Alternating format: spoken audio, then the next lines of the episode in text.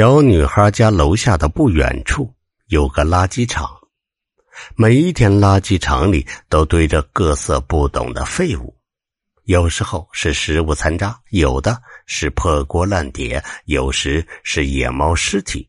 小女孩妈妈经常外出，每一天都要晚上才回家，留下小女孩和爸爸在家。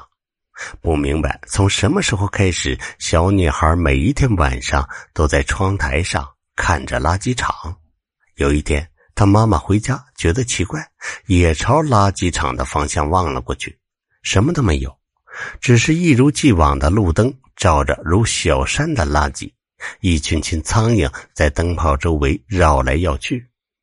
他拉着女孩问道：“乖乖，你每天都在看什么呢？”那里有个跟妈妈长得一样的女人在看着我。小女孩指着窗外说：“妈妈吓了一跳，再次往外望去，还是没有发现。或许只是女儿的幻想。自己长期不在家，她太寂寞了。妈妈这样想。